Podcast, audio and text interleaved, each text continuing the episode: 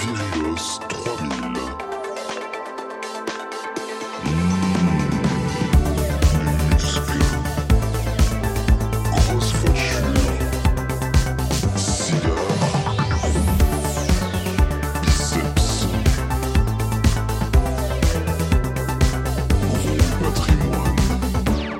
Aujourd'hui, je reçois, alors je dis je reçois, mais c'est faux, je suis reçu chez mon invité, Moziman, quelqu'un que j'aime beaucoup, qui m'a reçu dans sa boîte cave, son studio, qui est incroyable, vous verrez les images plus tard ou sur son compte Instagram. Je suis très content euh, de l'avoir avec moi parce que c'est quelqu'un que j'aime beaucoup, euh, quelqu'un euh, qui a une carrière incroyable. Vous avez dû le découvrir dans la Star Academy. Et puis maintenant, en fait, il a décidé de tout niquer et de composer des albums multiplatines pour des gros artistes. J'avais envie de le recevoir pour parler un peu de virilité, euh, et puis parce que j'aime bien euh, parler avec les gens que j'aime bien. Donc bonjour Quentin. Bonjour Florian. Non, maintenant il faut dire Mozi, c'est ça? Bah, tu m'appelles comme tu veux, l'essentiel c'est qu'on se parle finalement. Ouais, c'est qu'on se parle. Coucou Mozi. Coucou Mozi. Euh, Mozi, quelle est ta météo intérieure en ce moment? Comment ça va? Ma météo intérieure en ce moment, je dirais qu'elle est, euh, elle est vraiment pluvieuse, bordélique. Ouais. Tu vois, c'est un peu un, un peu un raz de marée en ce Ouais. moment. Pourtant, t'as le teint allé. J'ai le teint allé et c'est simplement, bah, je te remercie, c'est simplement que je suis allé euh, deux jours, c'est drôle ça, euh, le teint allé et Ouais. je suis allé. Ah, et Alors, est-ce on qu'on ferait pas de l'humour nous Alors, dis donc. Voilà, bonsoir. Enfin, écoute, non, non, j'étais, j'étais dans le sud euh, quelques jours chez ma mère. D'accord. du côté d'hier et il faisait très très beau et j'ai profité de chaque instant de soleil sachant que comme tu l'as dit en introduction moi je suis dans une Batcave Ouais. euh, je suis euh, je passe ma vie dans mon studio qui est, C'est en, qui est en fait euh, collé au parking de mon immeuble c'est bien aménagé mais il y a pas de soleil il y a rien du tout quoi D'accord. Donc, pour continuer sur l'humour, tu étais hier à hier. absolument Ah, ah. absolument Bon, super. Allez, Absolument. salut. il y a moyen que tu pouvez- le mettes dans le dans le, dans le prochain Not All Men ça? Exactement. Ouais, je ouais. pense que les gens On en blagues. demande hein. On met des blagues. Voilà, on peut euh, terminer le podcast. Vous pouvez raccrocher et puis euh, on va se faire enculer. Euh, Mozi. Euh, moi j'aimerais dire un truc avant qu'on ouais, commence à parler parce que je me suis quand même euh, je me suis quand même intéressé à ton podcast avant je me suis Mhm. dit de quoi on va parler etc tu vois Ouais. et j'ai quand même eu un sentiment de globalité Ouais. euh, de peur un peu De peur? alors pas sur tous les invités Ouais. mais j'ai souvent eu le, le sentiment que les gens euh, pesaient un petit peu ce qu'ils racontaient Ouais. Il y a un peu ce truc de ouais, parce que euh, avec toi euh, violente viande doucement C'est clair. on c'est sait clair, jamais machin C'est clair, c'est clair. Ils s'attendaient vraiment à ce que je fasse des vannes très trash, euh, que je les pousse dans des retranchements, à parler de sexualité, de trucs un peu graveux, alors que pas du tout. Ce qui m'intéresse, c'est de parler euh, surtout de de notre rapport à notre propre euh, identité, à notre à notre genre, à à comment on voit notre propre personnalité, notre euh, la manière dont on a grandi dans un corps masculin ou dans un corps féminin et comment on a évolué avec ça. Donc c'est ça qui m'intéressait. C'est vrai que les gens et puis après après t'as as, l'exercice aussi euh, de rendre une parole publique et de faire que bah, une fois que t'as lâché quelque chose, euh, ça peut être repris, déformé, euh, etc. Les gens font très vrai. attention à ça maintenant. je t'ai lancé sur un vrai dos là Ouais, grave, grave, grave. Donc, euh, mais quand même, j'ai la chance de ne pas être beaucoup écouté, donc on peut encore dire ce qu'on veut, non t'inquiète la cartonne mais on peut toujours dire ce qu'on veut de toute façon. Euh, on va rentrer dans le vif du sujet. Euh, le podcast s'appelle Virilos. Comment, comment tu nous vois, nous les hommes? Est-ce que tu nous vois comme des amis, des ennemis? Comment t'as grandi avec ça avec, cette, avec l'idée masculine en général? Écoute, moi j'ai grandi avec euh, déjà une, une, une figure paternelle Ouais. un peu absente. Absente, ok. Donc moi c'était, pour, pour te la faire courte, c'était le bordel. euh, Jusqu'à mes, jusqu'à mes 12-13 ans, Mhm. c'était le bordel. C'était, euh, c'était euh, famille d'accueil, euh, parents qui se font la guerre, euh, une mère qui, euh, qui essaie à tout prix de garder son enfant, euh, bah, un parent divorcé à la naissance. Donc si tu veux, plus- plutôt que de, de T'as connu directement le divorce, quoi. Genre, Ouais, ça, je suis né dans le divorce, ouais. T'as jamais connu les, des parents ensemble, moi. Non, jamais. D'accord. Mais ça se, enfin, genre j'ai une peur bleue de l'engagement. Ça se reflète sur mon quotidien de Mhm. tous les jours, tu vois. En revanche, euh, l'idée de, de voir deux personnes s'aimer euh, dans son quotidien dès la naissance, ça j'ai pas connu. T'as pas connu. J'ai connu, euh, j'ai connu les divorces, j'ai connu les beaux-pères alcoolos, j'ai connu, euh, J'ai connu l'idée qu'un père voulait absolument récupérer ses enfants. J'ai connu le tribunal qui a séparé, euh, qui m'a séparé moi de ma sœur, Mhm. parce que ma sœur euh, avait envie d'aller vivre chez mon père et moi je voulais rester à tout prix avec ma mère. Donc si tu veux, jusqu'à ouais c'est ça, 12-13 ans, l'idée de la figure paternelle elle est un peu absente. Mhm. Et, euh, et je crois que c'est arrivé après, c'est-à-dire que quand, quand tout s'est un peu apaisé, j'ai eu la chance de reconnecter assez vite avec mon père. Ok. Et aujourd'hui, ça va même encore plus loin, c'est que je vis, euh, je vis à 200 mètres de chez mon père, tu vois. Je suis, euh, j'ai une, j'ai une très très belle relation. Ils ont fait la paix entre temps. Il y avait, il y avait ce truc aussi entre les parents, tu sais. Ouais. Les parents qui se font la guerre, c'est un truc qui te, qui te marque à vie. Et aujourd'hui, je dirais que ça va. Tout le monde a mis l'eau dans son vin. Je déteste les gens qui disent cette expression. Tout s'est apaisé et, et je crois que ça va mieux aujourd'hui. Mais du coup, pour répondre à 50 ans. ta- c'est ça de fou. Mais du coup, pour répondre à ta question, j'ai pas, euh, je, je- déjà l'idée de, l'idée de, de d'émettre une pensée sur les hommes en particulier. Mhm. Je sais pas, moi, je vis avec euh, des êtres humains, tu vois. Je, je, c'est un peu, c'est un peu d'actualité, mais je, est-ce qu'il faudrait genrer vraiment euh, Mhm. Moi, j'ai, j'ai des- gens autour de moi qui sont euh, des hommes, des femmes. euh, bref. Mais t'as quand même grandi avec l'idée d'un. Est-ce que t'as classé directement ton père, euh, vu que tu vivais avec ta mère, est-ce que tu l'as classé du côté des méchants en disant voilà t'as fait ça à ma mère? Non, franchement, pas du tout. Non, pas du tout. Pas du tout parce que j'ai eu, paradoxalement, j'ai quand même été couvert d'amour. Ok. J'ai toujours eu beaucoup d'amour autour de moi. J'ai toujours eu ma mère qui faisait tout ce qu'elle pouvait pour euh, pour ne pas me faire sentir euh, mal. Ok. Je J'avais pas du tout le, j'avais pas l'impression qu'on n'ait pas d'argent. Ouais. Et puis tu sais quand t'es petit, je sais pas par exemple, euh, on faisait Noël au, au resto du cœur ou à la fondation qui était affiliée à son travail. Mhm. Euh, bah c'est c'est seulement genre je sais pas 20 ans plus tard que j'ai compris que c'était un truc parce qu'on n'avait pas une thune. Mhm. Mais ils sont tellement gentils ces gens-là, les associations, ils sont tellement gentils avec les enfants, ils prennent tellement le tellement soin, si Mhm. tu veux, que tout soit bien. Que moi, en fait, j'avais l'impression d'être chez des amis et que c'était super. Ouais. Donc, pas une seule seconde, j'ai eu le sentiment qu'on manquait de quelque chose, quoi. C'était ta, ta normalité à toi, ça. Ouais, Ouais, c'est normal. Ouais. Mais je l'ai compris plus tard, si tu veux. Et, et je crois que je crois que ça m'a beaucoup aidé dans ma vie d'adulte. Mhm. D'accord. T'as eu le sentiment de, à un moment, de faire la paix avec ton père, Ouais, très jeune, très jeune. très très jeune. Non, mais parce que je crois qu'en étant adulte, je me suis rendu compte que euh, euh, lui, d'un autre d'un autre œil, il voyait quelque part, euh, il voyait que c'était pas facile, Ouais. si tu veux. Il voyait sa femme, son ex-femme, pardon, euh, Ouais. qui qui qui qui faisait, qui prenait peut-être pas les bonnes décisions. Enfin, je, je sais pas, ça devait être difficile pour un père de voir ses enfants. Là où nous, là où nous, on n'avait pas du tout le sentiment d'être mal, quoi. Ouais. Mais c'est vrai que l'épisode des beaux-pères alcooliques, c'était un peu, pff, ça, c'était un peu dur. Ouais. Un peu. J'ai pas vécu le. J'ai pas vécu l'alcoolisme euh, où le mec te frappe quoi. Mhm. Franchement, vraiment ça, j'ai pas eu, euh, j'ai pas eu ce malheur et je sais que pour certains c'est le cas. Euh, J'ai juste eu le, juste eu les emmerdes quoi, tu vois. mec qui tombe, tu sais pas quoi en faire. tu te retrouves tout seul, t'as 8 ans. bref. Mais j'ai quand même l'impression qu'il y a, j'ai toujours, je sais pas comment dire ça. J'ai toujours une espèce d'étoile ou un truc, euh, je sais pas comment tu peux appeler ça, mais un- je sais pas une force euh, qui qui fait que tout s'est toujours bien passé finalement. Mhm. Tu vois? Mhm. À quel moment t'as eu le sentiment euh, Est-ce que alors autrement, je vais le dire autrement, mais euh, est-ce que au moment où tu t'es dit je comprends, je comprends mon père dans ses décisions quand quand j'étais plus jeune et tout, est-ce que c'est à ce moment-là tu dis ok là je pense que je suis un homme, là j'ai grandi.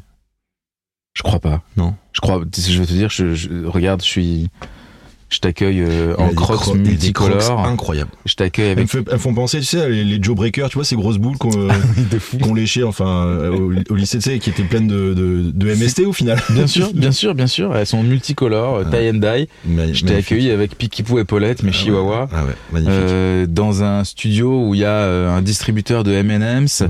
Un, un Gremlins qui est pas encore transformé Mais et tu une sais, peluche ça- de Rick et Morty. Ça me fait tu- penser à une phrase. me demandes de- si je suis un homme? Mais Non. non, mais non, mais, et ça, c'est, mais je trouve ça différent, tu vois. J'ai l'impression, et ça me rappelle une phrase d'Orelsan qui dit J'ai réussi ma vie, j'ai racheté mes jouets. Et, je la trouve forte cette Ah, phrase parce fou. que c'est t'as l'impression que t'as t'as repris le, le, le, le- t'as repris l'ascendant, on reprend l'ascendant sur euh, des choses qui étaient qu'on nous proposait et maintenant on les choisit vraiment. C'est c'est exactement ça. Ouais. Mais tu sais, je me sens un peu mal moi de ça. hein. Je j'accepte pas trop l'idée de vieillir. Ouais. En fait, en fait, je me sens emmerdé parce que dans ma tête, C'est un- c'est vraiment un, un truc de boomer que je te dis là. hein, mais Ouais. dans ma tête, j'ai vraiment le sentiment. L'Algérie, c'était quand même non, pas boomer comme ça. Non, pas boomer comme ça. Qu'est-ce qu'ils nous ont fait en 62, Ah c'est con. dis donc. Ah, les accords des viandes, mais mon cul, oui. non, non, pas du tout. C'est juste que je me, je, je, je commence à avoir un corps de mec qui va sur la quarantaine, Mhm. l'enfer, Mhm. alors que dans ma tête, j'ai 20 piges. Ouais. Mais j'ai 20 piges au point de pas être très raisonnable sur plein de trucs, euh, de pas regarder l'heure, de, de, de, de se coucher super tard, de, de Mhm. faire des trucs de gamin, quoi. Ouais. Est-ce que c'est pas euh, du fait que euh, ta vraie carrière a commencé il y a finalement euh, quelques années, alors que tu as été connu très jeune, mais est-ce que le fait d'a- d'a- d'assumer et d'avoir ta personnalité d'artiste maintenant, c'est euh, peut-être ça le fait que tu te dis bah en fait euh, je j'ai Mais- pas le sentiment de j'ai pas le sentiment de vieillir euh, dans, dans mes actions dans mon quotidien parce qu'en fait c'est maintenant que je je suis moi-même. Je crois vraiment que. Je crois vraiment que tu as répondu à la question parce que. Parce que je crois que de- depuis que j'ai un autre succès, Ouais. je me sens homme. Ouais. Je me sens différent, je me sens. euh, je sais pas, je me sens accompli en tant qu'artiste et Ouais. je crois que ça m'a hum, ça m'a permis de de me sentir homme. Je crois que c'est le seul truc. Ouais. Tu vois, c'est pas de c'est pas d'avoir réussi euh, euh, je, de, de- je sais pas par exemple moi j'ai toujours eu peur de de pas avoir de thunes. Hmm. Donc ça a toujours été un truc mais c'est parce que c'est lié à l'enfance, tu vois, Ouais. je me suis toujours dit bon il faut vraiment t'a- que ta, ta, ta mère t'a transmis par exemple ou? Ouais, je crois. Ok. Donc j'ai toujours besoin de mettre mes proches à l'abri, j'ai besoin que ma mère soit à l'abri. Ouais. Tu vois, un des premiers trucs que j'ai fait quand j'ai commencé à gagner de l'argent, c'était de lui offrir une maison. Trop bien. C'est- Ça paraît con comme ça, mais on rêvait d'avoir une maison. Enfin, une cabane, mais bon, voilà, ça suffisait. On rêvait d'avoir une maison avec euh, une piscine et deux chiens. Ouais. Bon bah on a une maison, une piscine et euh, six chiens, sept, huit avec euh, les miens. Enfin tu vois, c'est genre euh, c'est la maison de l'amour. Mais euh, mais mais du coup, c'est vrai que le moi j'ai un peu pris une revanche sur la vie. Donc comme tu le disais, je suis né euh, je suis né dans les années euh, 2000 euh, dans la télé des gens. Mhm. J'avais 20 ans, 19 ans. Euh, j'avais j'avais remporté la Star Academy. C'était une un super souvenir et c'était génial. Mais du coup, j'ai été propulsé dans la vie active, Mhm. dans la célébrité, Mhm. dans, dans, dans des millions de foyers. Surtout que ça cartonnait encore à l'époque, tu vois. Mhm. C'est plus les mêmes, les mêmes, il y a pas, il y avait pas les réseaux sociaux. Donc, Ouais, euh, ouais. on faisait, genre, le, le jour de ma finale, il y avait 11 millions de personnes qui m'ont vu. Et c'était, c'était dingue. Je pouvais pas sortir dehors. Enfin, il y avait un truc un peu, un peu fou. Et je me suis paradoxalement jamais senti à ma place. C'est-à-dire que même quand on est sorti de 4 ans de tournée et que je me suis retrouvé euh, sur le, le- pour la première fois avec mon Olympia, avec mes, mes Ouais. lettres rouges, etc. Je me je suis rentré sur scène et je me suis dit putain, je suis en train de faire un truc Sentiment d'illégitimité un peu? Complètement le syndrome de l'imposteur euh, à fond. Ouais. C'est-à-dire que je me disais, mais même pire que ça, euh, à cette même période, je me souviens être allé à la finale d'une émission de télé-réalité. Je sais plus ce que c'était, si c'était Secret Story ou un truc comme ça. Et je me souviens être sorti par l'entrée des artistes et il y avait il y avait tous mes fans, Enfin, tu vois tous les gens qui m'avaient soutenu pendant des mois de compétition à la Starac et tout, et ils étaient là. Et je me dis mais comment ils savent que je suis là? Et ils avaient dans leurs bras des pancartes, mais des, des, des mecs qui étaient dans la télé-réalité du moment là, de, de la finale du moment. Et je me disais mais attends, je suis en train, je comprends, je comprenais pas ce qui se passait. Je comprenais pas qu'il y, a- qu'il y avait mes fans avec des pancartes avec d'autres gens dessus. Et à ce moment-là, je me suis dit, mais en fait, putain, les gens, ils m'ont pas du tout apprécié pour euh, savoir, pour, pour le fait que j'étais un bon ou pas euh, chanteur, tu vois. Ouais. C'est juste parce que je passais à la télé. Et j'ai développé un, sy- un système d'illégitimité, un syndrome d'illégitimité, mais qui a été super présent. Ouais. Et qui m'a, qui m'a, qui m'a tenu jusqu'à l'Olympia, tu vois. Où je me suis dit, mais en fait, non, non. Je me souviens être monté sur la, sur scène et de me, dire, mais en fait, euh, j'ai rien à foutre là, quoi Mhm. j'ai rien à foutre là. Je, moi, je viens, de- enfin, je, je viens de la musique électronique, Mhm. je viens de la techno, un, indus, tu vois, quelque chose qui était même, euh, même, même pour rebondir, c'est difficile. Je fais toujours la vanne entre entre la Starac et, et ma résidence au Rex à Paris. Mhm. Bon, bah, il y a 15 ans. Mais c'est lent, enfin, je veux dire, c'est, C'est long. c'est long de fou C'est long, 15 ans. c'est long de fou, un travail d'image qui est, qui, est, qui est important et puis et puis t'as plus euh, les 11 millions de téléspectateurs, ils sont plus là pour t'entendre dire Ouais. En fait les gars, excusez-moi, j'ai grandi, j'ai pris 15 ans dans la gueule, maintenant je suis un artiste à part entière, Mhm. veuillez m'écouter. Bon, ça se passe ça se passe pas comme ça quoi. Mhm. Mhm. Comment euh, bah, tu parles de sentiment d'illégiti- d'illégitimité Euh. Euh, maintenant, il y a des gros artistes qui te qui viennent te demander des prods. À quel moment tu t'arrives à tu te dis bon voilà maintenant là il faut que j'apprenne à comprendre que les gens viennent pour moi pour ce que je fais et donc j'impose mes idées. Est-ce qu'au début, t'hésitais un petit peu, tu te mettais un peu trop au service des, des gens qui te sollicitaient? Ou euh, direct, tu t'es dit, voilà, maintenant, c'est mon nom? C'est dur ça. hein. Ouais. C'est dur comme question parce que euh, il y a vraiment, euh, il y a vraiment trois choses qui depuis toujours ont été mes, mes leitmotifs, ont été mes moteurs. C'était euh, faire des prods électro dans mon studio, Ouais. les jouer sur scène. Ouais. C'est vraiment les deux trucs, vraiment, mais ce qui me porte encore aujourd'hui, ce qui fait que, que je suis épanoui aujourd'hui. Et il y a un troisième truc que, hum, qui était super important pour moi, qui était la composition pour d'autres. Ouais. Si tu veux, très tôt, j'ai su que j'allais arriver à m'épanouir à travers un autre artiste. Sauf qu'on me donnait pas l'opportunité. C'était trop has-been de prendre un titre euh, de Quentin Mosiman. Ouais. C'était pas bon, quoi. Ouais. Et j'ai plein d'anecdotes comme ça où on m'a dit, euh, où je proposais des chansons, où j'étais content parce que j'ai un affect particulier avec la variété française. Ouais. C'est une musique qui me plaît, tu vois. J'ai toujours aimé les grands chanteurs de variété française. J'ai toujours Mhm. adoré euh, Johnny, Gainsbourg, euh, Mhm. Alex Bopin et compagnie. Et je sais pas, je me suis toujours dit, mais j'aimerais en faire, tu vois. Et jamais, à chaque fois que je proposais des chansons, on me disait, non, non, mais on va pas mettre le nom, euh, mec qui a fait la Starac et tout. Ouais. Et ça a duré longtemps, ce truc-là. Ouais. Mais du coup, ça a duré assez longtemps au point que je me dise, bah en fait ils ont raison, c'est vrai que je suis pas assez bien. Et je me souviens d'un, je me souviens d'un, d'un- j'étais super fier, je venais de signer chez euh, chez Warner. Mhm. Warner qui est une compagnie, enfin qui est une grande maison de disques et j'avais signé sur le sur le côté publishing, donc c'est- c'est-à-dire le côté éditorial. C'est eux qui proposent ces chansons aux maisons de disques, aux artistes, etc. Et donc j'étais très content, j'avais signé là-bas. Et euh, j'avais une j'avais une super relation avec le gars et il, me dit bah on va proposer tes chansons et tout et il va faire un rendez-vous chez un DA chez Universal qui alors c'est ça qui est très très drôle qui à l'époque avait été mon DA. Mhm. C'est-à-dire que c'est le mec qui avait été mon DA sur mon premier album et donc 15 ans plus tard, il reçoit le gars de la maison d'édition de Warner qui lui dit bah voilà, j'ai des chansons et tout et lui fait écouter une chanson euh, qui s'appelle Amnésie et qui propose à à Louane. Mhm. Et euh, le gars écoute la chanson et il dit mais attends c'est super, euh, Louane va adorer cette chanson. Euh, c'est de qui etc. Il dit bah c'est euh, c'est Moziman qui a fait ça. Et là le gars lui a dit mais attends excuse-moi, euh, Louane elle est hype, jamais on jamais on lui file un titre de Voilà le Moziman. bâtard. ouais bâtard. Ouais, bâtard, parce ouais. qu'en plus moi tu sais enfin c'est le c'est le milieu de la musique quoi, c'est un peu Ouais. euh, je pensais que le gars m'aimait bien et tout et en fait il s'en battait les couilles quoi. Et euh, et ça m'a ça m'a vraiment fait mal et j'ai adoré ce jour-là, j'ai su deux choses. J'ai su que c'était un milieu très compliqué, Mhm. pour pas dire autre chose, et j'ai su que j'allais travailler longtemps avec euh, Mathieu Tessier, pour ne pas le nommer, euh, qui est aujourd'hui à la tête de Warner Publishing, parce que euh, parce qu'il a eu le cran de me dire tout ce qui s'est passé, Mhm. et il a été honnête avec moi. Mhm. Et il m'a dit t'inquiète pas, ça prendra le temps que ça prendra, et puis euh, on les placera tes chansons, et un jour ça le fera. Pour la petite pour la petite histoire, ce qui est drôle, c'est que entre temps. J'ai eu la chance de composer un titre pour Louane et Grand Corps Malade Mhm. et qui a été un des un des plus gros tubes en fait de Louane à, à ce jour. Donc euh, j'ai eu ma petite revanche. T'es rentré dans les studios, t'as fait alors? Ah, qu'est-ce qu'il y a C'est qui là C'est ça. Et pour la petite anecdote, le gars en question s'est fait virer. Bon, bref, Yes Voilà. Voilà, c'est bien. des années plus On l'a croisé sur un trottoir, il est en train de faire la manche. Non, mais en plus c'est con parce que c'est un mec qui a du talent, tu vois. C'est c'est c'est con. Est-ce que t'as été tenté à un moment de dire, de faire un peu comme euh, euh, Maxime Mucci, de changer complètement de nom, de rebrander le truc euh Ouais, ouais, ouais, je l'ai fait. Ouais. Je l'ai fait, mais euh, putain, c'est drôle que tu me dis ça parce que je l'ai fait pour un artiste euh, dont je peux pas donner le nom parce que parce que c'est ça. bon, bref, on s'en fout. Mais euh, il sortait son premier album. Euh, il avait beaucoup beaucoup de succès. Mhm.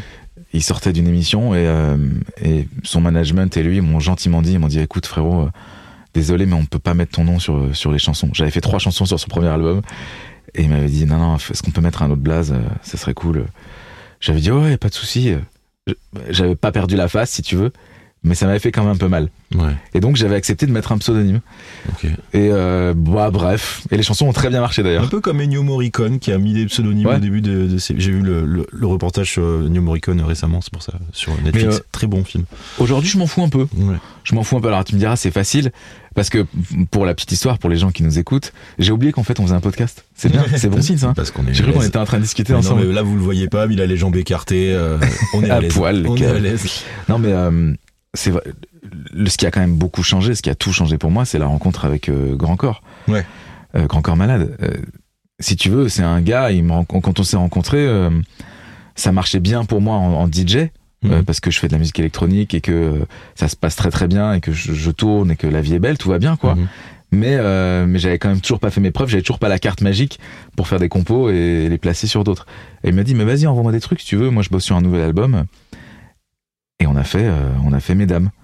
Euh, L'album qui a été vendu à, je crois, je sais pas, 680 000 exemplaires. C'est incroyable. Ce qui est un des albums les plus vendus. Non, mais c'est de- n'importe quoi. On, je te jure, on, on en rigole encore quand on se voit parce que c'est fou.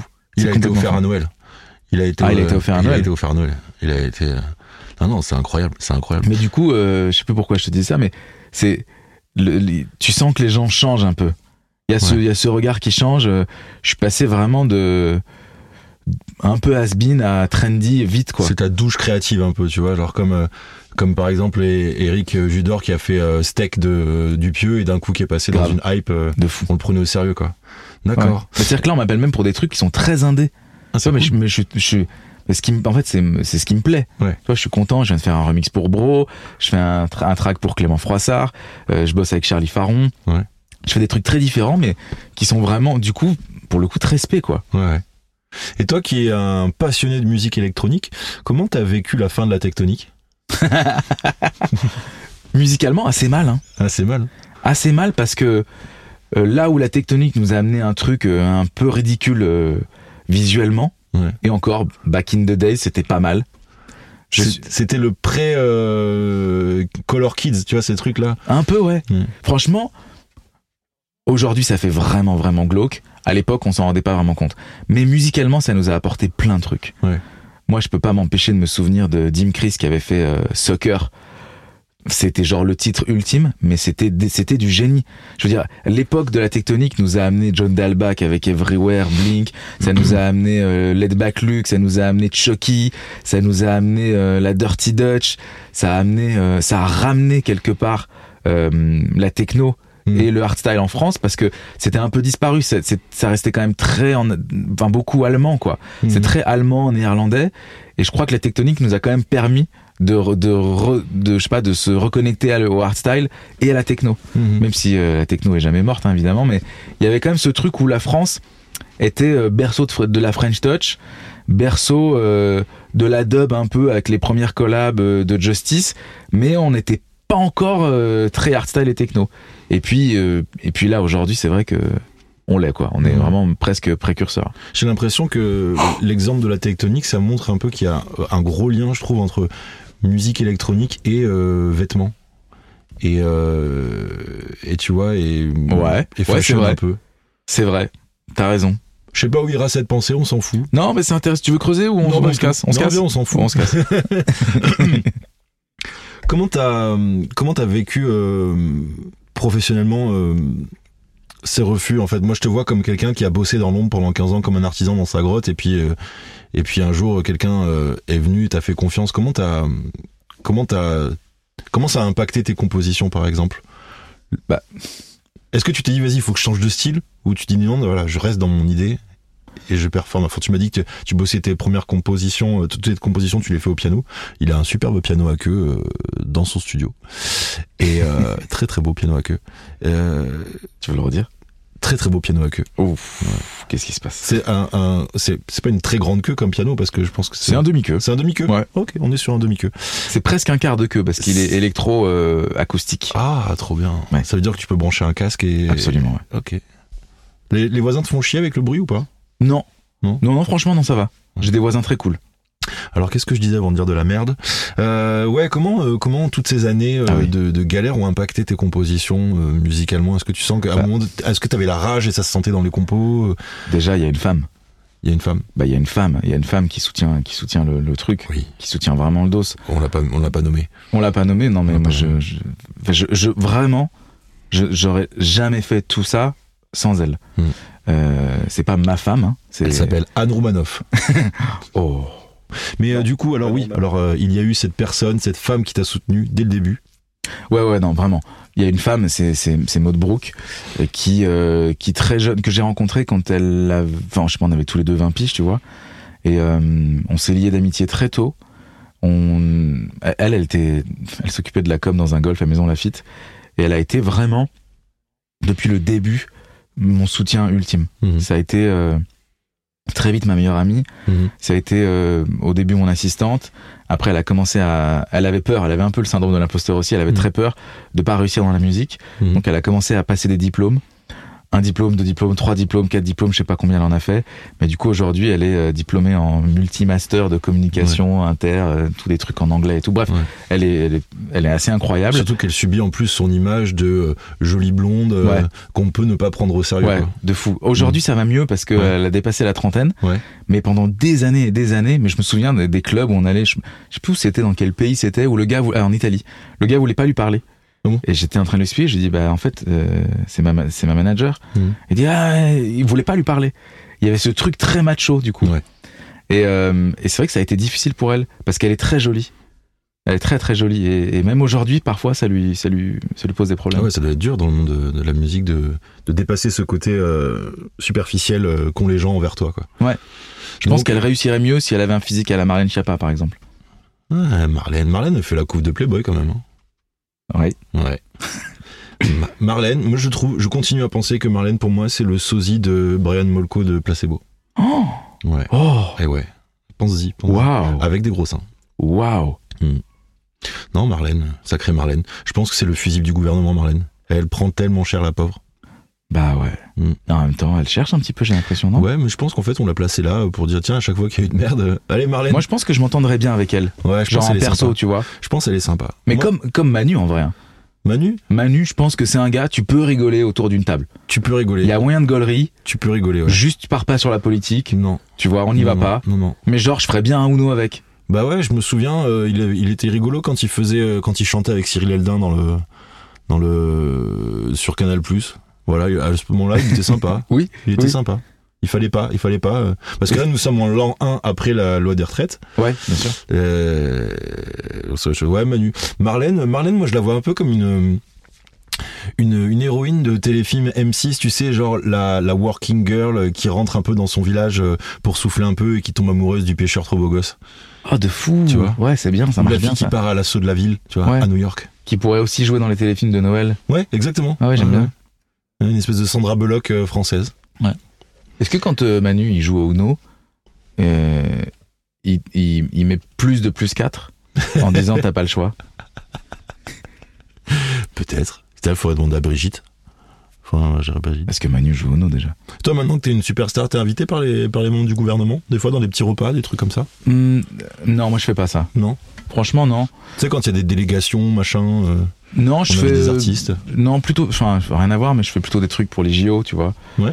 Ce genre de choses, j'aime bien. Après, euh, je suis pas très engagé politiquement. euh, je, je pense que ça doit pas, ça doit pas être un truc super important, mais Pour les JO, tu vas faire quelque chose pour les JO de Paris? Écoute, je fais la musique euh, pour l'équipe française de natation synchronisée. Mais non, trop bien. Voilà. Ouais. Je suis très excité par ce truc-là. Co- C'est chorégraphié par euh, Mourad euh, Merzouk, ouais. Qui est un chorégraphe incroyable. Et euh, j'espère que j'ai pas écorché son nom. Et euh, c'est pas, c'est intéressant, c'est intéressant. Alors, c'est quoi ta base de travail? Bah, je peux pas le dire.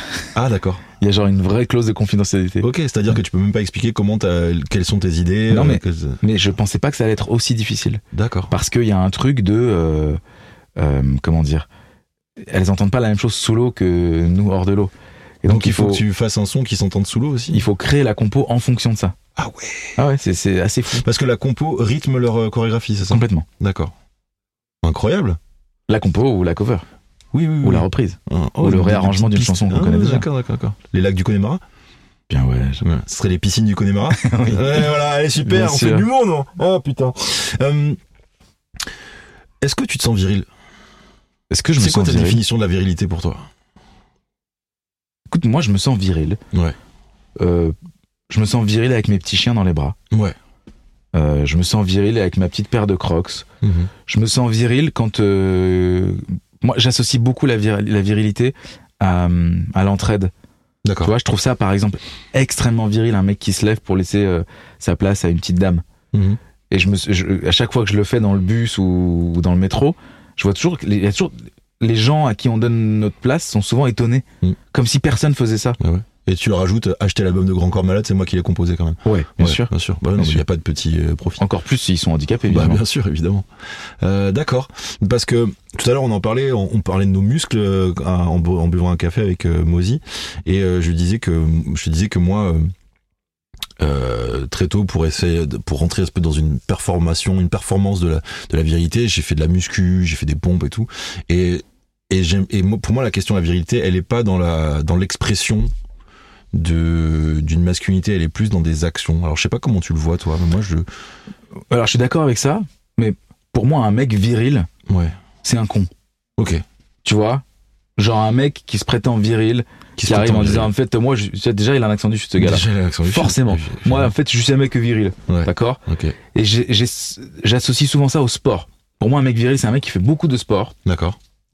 Et est-ce que j'ai quand même besoin d'avoir ton avis là-dessus, ton input là-dessus. Euh, c'est pas une vérité absolue, mais j'ai quand même le sentiment que les mecs qui font beaucoup, beaucoup, beaucoup de sport, Mhm. attention, Attention. sont un peu teubés. Je pense pas. Je pense pas. Je pense pas parce que je pense que le sport. Mais attention, Euh, moi je dis ça, les gars, Ça dépend écrivez. quel sport. Alors écrivez-moi sur Instagram, je demande à être euh, convaincu du contraire. Ouais.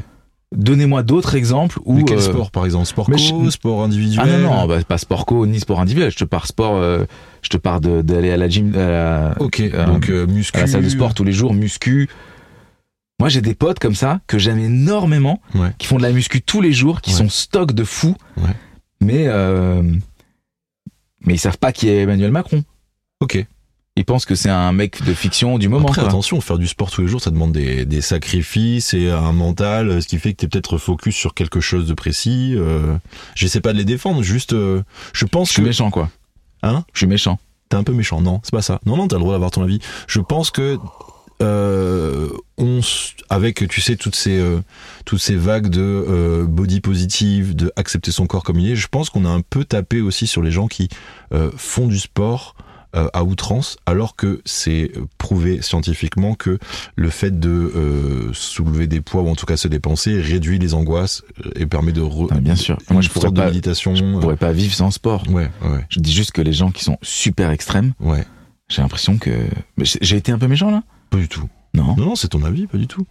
Un peu comme, tu vois, moi je les vois comme, comme toi par exemple, tu pourrais te- t'enfermer dans, euh, dans ta Batcave et composer, composer. Eux, ils s'enferment dans le Basic Fit de République et euh, ils soulèvent, ils soulèvent, ils courent, ils se font des, ils se font six repas par jour et euh, Putain, tu es presque en train de me convaincre là. ah, peut-être. Les mesdames et messieurs, on assiste à un Moi, je. Après, je te dis ça parce que j'ai rencontré euh, des gens qui font du, du, du bodybuilding et tout, qui m'ont fait comprendre que c'était aussi un sacrifice et que pour eux, c'était un challenge comme par exemple euh, construire une maison. Mais la maison, c'est eux. C'est beau, hein putain, Ça va finir en tote bag, ça, non? Ah ouais, de fou. Mais la maison, c'est eux. Ouais. Mais je discute beaucoup avec un mec en ce moment qui s'appelle Alexandre Mallier, qui a monté un- une chaîne YouTube qui s'appelle Move Your Fit. D'accord. Et carte, vraiment, ils cartonnent. Genre, ils ont 700 000 abonnés et tout. On a fait une vidéo ensemble où j'ai où j'ai décidé de tester pendant trois mois. Ils ont une, une nouvelle formule qui s'appelle T12S, Ok.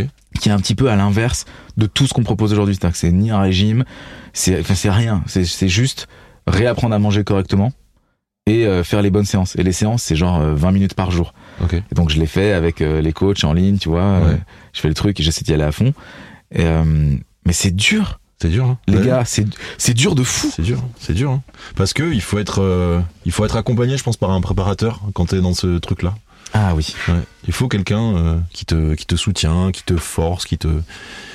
Est-ce que Maud, elle a été comme ça avec toi? Est-ce qu'il y a de- des moments où tu voulais lâcher et elle t'a dit non, vas-y, t'es ouais, con, c'est ça. continue? Pour revenir à ce qu'on Ouais, disait, pour revenir. à vraiment. Cette femme qui t'a soutenu. Mais c'est c'est vraiment grâce à elle, c'est-à-dire que elle, euh, si elle avait pas été là, si elle avait pas été euh, mon moteur, je pense pas qu'on s'en serait sorti aujourd'hui. Tu vois, elle a vraiment, euh, elle a été là dans les dans les purs mauvais moments Et dans les super moments. Ouais. Et elle a toujours été de bons conseils. Elle m'a toujours. euh, c'est vraiment celle qui, qui qui me permet chaque jour de m'organiser. Moi, je suis complètement désorganisé. D'accord. Tu vois, je sais que j'ai rendez-vous aujourd'hui à 14h, mais je sais plus avec qui, par exemple. Et si Maud me le dit pas une demi-heure avant, euh, je vais le découvrir, quoi. Elle te permet de te focaliser sur ton art. Complètement. Ok. Très bien. Et toi, il y a une femme dans ta vie? Ouais, ouais, ouais. Il y en a plein. Il y en a plein. Euh, Il y a ma prod.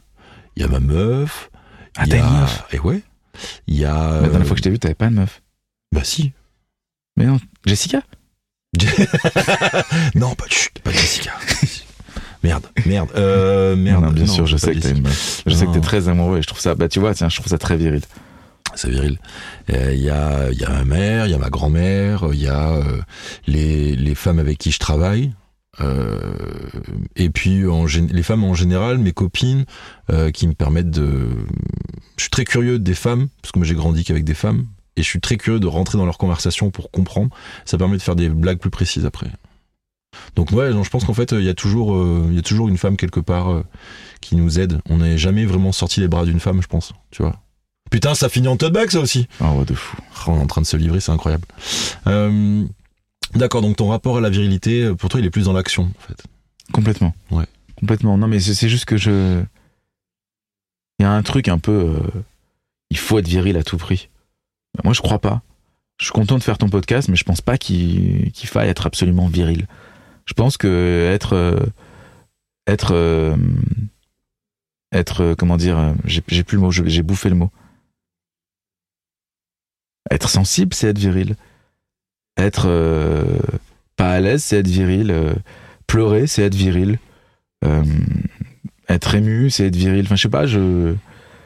Je l'aime pas trop la définition de viril, en, vérité. Moi, je pense qu'il faut.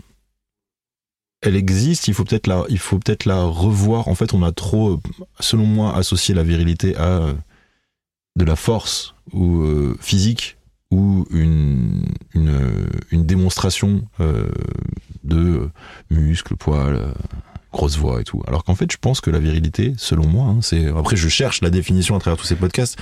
Euh, pour moi, c'est plutôt savoir euh, peut-être euh, avoir envie de prendre une place, savoir s'imposer, savoir où on est et le dire. Tu Mais je crois. Ouais. Je crois. Je crois que c'est très juste ce que tu dis. En fait, ma définition de la virilité aujourd'hui, ça serait de pouvoir se regarder dans le miroir.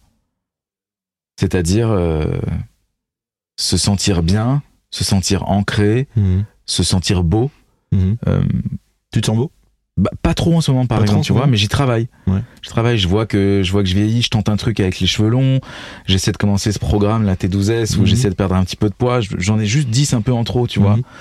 Et, euh, et je me sens, je me sens, je me sens bien, si tu veux, parce Mhm. que je sais que je, je sais que je suis quelqu'un de bien Mhm. et que je respecte les gens et que je suis pas fourbe et que je peux me regarder dans le miroir en me disant euh, que, que ce que je fais est bien. Ouais. Mais de là à dire que je me trouve beau aujourd'hui, c'est pas le cas. Et je travaille dessus et, et je pense que c'est, en fait, la virilité, c'est aussi euh, accepter qu'on est, qu'on soit pas parfait, accepter d'avoir peur Mhm. et accepter d'être euh, pas au top, quoi. Très bien. On va passer à la question euh, Michel Sardou. Est-ce que la musique c'était mieux avant? Moi, je dirais que la musique, c'était mieux maintenant. Oh putain, ça aussi, ça va finir en. Ou même une phrase encadrée et mise chez, et mise chez nous, quoi, voilà. D'accord. Mais vraiment, je pense que c'était mieux maintenant. Ouais. Tu travailles sur quoi en ce moment À part la, la musique des JO En ce moment, je travaille sur euh, le prochain album de Grand Corps Malade. Ouais. On a bien avancé. Je travaille sur euh, ma tournée. Je serai Oh. en tournée à partir de juin euh, en, dans le monde entier. Comment t'arrives à dissocier les compositions en disant tiens, ça c'est pour telle personne, ça je le garde pour moi? Est-ce que des fois tu t'en veux d'avoir donné un truc à quelqu'un? Jamais. Jamais? Jamais. Vraiment jamais, non, parce que je, je suis. euh, J'arrive tellement à me projeter dès le départ, Ouais. dès le début avec, une, avec un artiste que ça va. Mais tu vois, là, en, enfin, ces trois derniers mois, là, euh, il y a eu le nouvel album de Patrick Bruel qui est sorti, Mhm. Patoche Patoche, Patoche. ton héros. Pas mon On héros. peut dire ton héros. hein. Mon héros, Patoche. Il Patoche. faudrait la prochaine fois qu'il vient en studio que je lui montre il quelques-uns de tes visuels. Il t'a déjà liké ou pas Ah, il a déjà léqué. Il m'avait même dit euh, à l'époque, euh, euh, super drôle, tu devrais écrire mes chansons. Tu vois, genre classe, quoi. Classe. tellement Patoche. classe de fou. Patoche, quoi. Voilà. Non, bah voilà, écoute, Patrick, qu'est-ce qu'on, il y a eu le, il y a eu le nouvel album de Claude Capéo, il y a eu euh, l'album de Gaël Faye, Ben Ouais, Mazué, ouais. encore malade, Qui a cartonné aussi. qui a très très bien marché. Euh, et puis, euh, puis il y a plein d'autres projets sur lesquels je suis un peu excité, genre Tessa B par exemple. Tessa B, elle revient là avec un single qui s'appelle, ah non mais elle est incroyable. Et j'ai fait, j'ai fait trois titres sur son prochain EP Et puis, euh, et puis surtout, là, moi, je viens de sortir un clip qui s'appelle Cinamore, où j'ai fait euh, s'embrasser euh, des personnes âgées, Ah, parce que la virilité n'a pas d'âge non plus, tu vois. Et j'ai trouvé ça beau euh, de voir des couples s'embrasser qui- avaient tous plus de 80 ans. Mhm. Allez voir, ça s'appelle Cinamore. Et puis, euh, c'est le paradoxe, justement. En, en espagnol, ça veut dire sans amour, mais vous verrez que l'amour est toujours présent. Et, euh, et puis, et puis non, ma tournée, là, c'est le plus important. J'ai fait l'Olympia il y a quelques mois pour présenter un nouveau show qu'on présente euh, en festival cette année. Je serai à Lollapalooza. Je serai... euh, Allez. Ouais, c'est cool, ça. Putain, C'est très, très cool. c'est beau, hein, c'est beau. Et puis, il y a plein, plein de dates que je vais annoncer bientôt. Ok, super. Bah, je pense qu'on peut dire que c'est la fin du podcast. C'est la fin. Écoute, moi, franchement, j'ai adoré passer ce moment avec toi. J'ai pas aussi. du tout eu l'impression que, que c'était un podcast. J'espère que les gens vont kiffer. Ouais. Et puis, s'ils ont pas kiffé, tant pis. Nous, on a kiffé déjà. C'est ça. Voilà. Merci, merci Mozi. Merci à toi, frérot.